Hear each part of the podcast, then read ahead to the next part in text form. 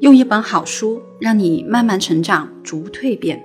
这里是由恋爱成长学会精心打造的读书类栏目，一书一心得。我是暖心哈尼姐。一书一心得的朋友们，大家好，我是哈尼姐。从这期节目开始，就由我给大家来讲解了。已经习惯小助理声音的朋友们，以后可能就要习惯我的声音了。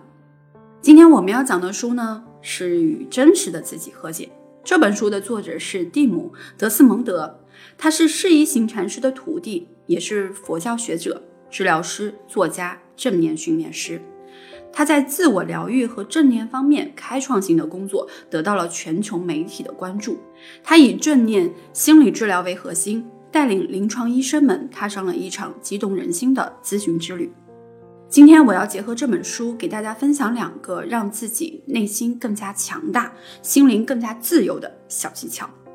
第一个呢，就是疗愈我们过往的伤痛；第二个呢，就是培养愉悦的感受。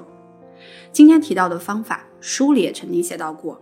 如果你在练习的时候引起了你强烈的情绪，请你就立刻停止。那我们开始来讲第一个技巧。每个人都会有过往的伤痛啊。之前热播的《少年的你》，不知道大家看了吗？这是一部校园暴力的片子，让我身边很多的朋友都有共鸣。我认识一个事业很成功的姐姐，她和我说，她的女儿曾经在初中的时候就遭遇过校园暴力。她的女儿在上初中的时候呢，就被一个家里很有钱的孩子欺负过。这个孩子仗着家里很有钱，有恃无恐。有一次，带着几个同学，把他孩子的文具和衣服都从窗户扔了出去。因为他和他的孩子关系是很好的，所以他立刻就知道了这件事情。他跑到学校给他的女儿主持公道，制止了校园暴力的再次发生。那即使是这样，他女儿长大以后，还是留下了一些心理的阴影。我小学的时候也曾经遭遇过一次校园暴力。那一天我回家比较晚，我自己走在回家的路上，被一个上初中的姐姐叫住。这个姐姐我并不认识，她也不是我们学校的。她把我带到了楼梯的转角处，这个地方还比较阴暗。她让我把所有的零花钱都给她，因为对方比我高，也比我壮，语气还很凶。我当时就非常的害怕。我把所有的钱都给了他。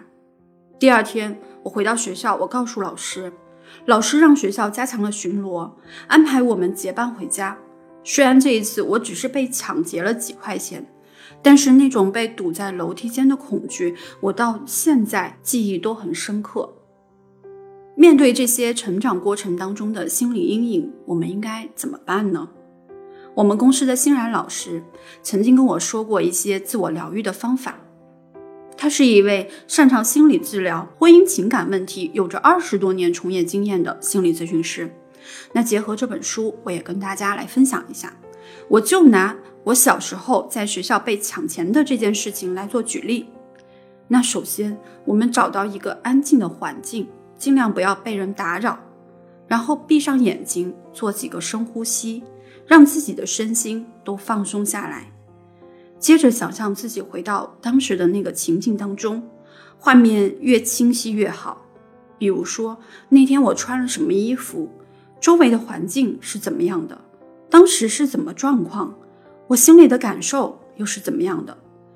当想象清晰以后，我们再想象长大以后的自己走到小时候的自己面前，蹲下，可以摸着他的头或者拉着他的手，对小时候的那个自己说。我是长大的你，我知道你被欺负了，你这会特别害怕吧？别怕，我来保护你。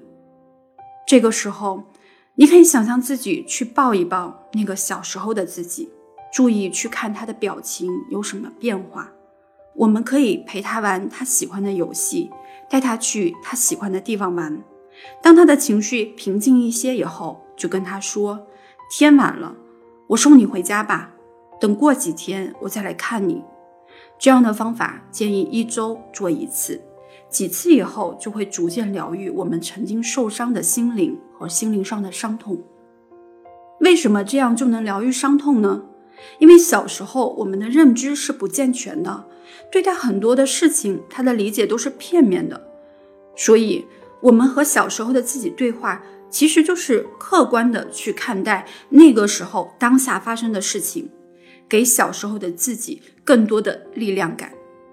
这样做几次以后，小时候的自己就会被滋养的越来越有能量。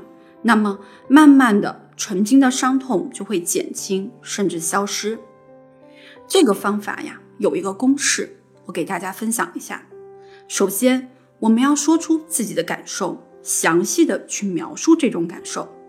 第二步，用一些时间去充分体会我们当下那个时候的感受。第三步。用鼓励和正面的思维来重构当时的经历，让自己充满希望，接纳、允许自己的感受，让它自然而然地存在在我们的生命当中。关于这第一点技巧啊，如果你还有不清楚的地方，你可以私信我，或者联系我的助理“恋爱成长全拼零零六”，我们一起来努力为你做疗愈，让你成长，解决内心的伤害。经过疗愈，解决伤害。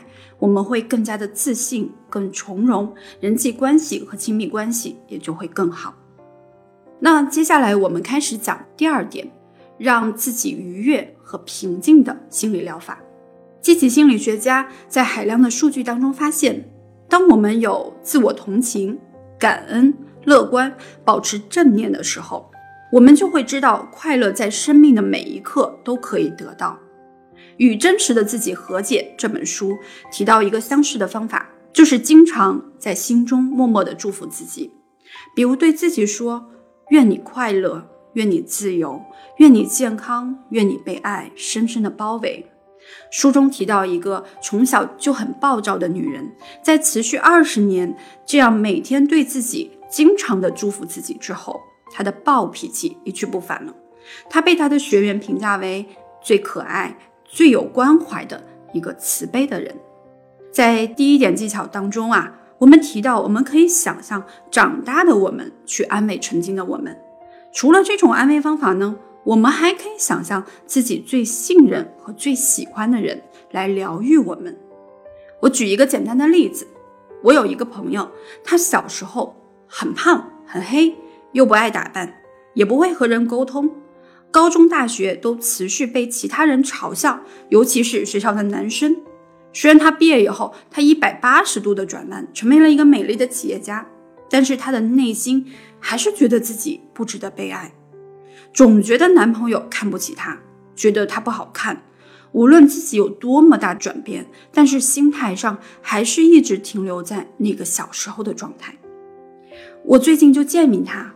每当自己感觉不那么好的时候，就开始想象自己最喜欢、最信任的人来到了他的身边，安慰他。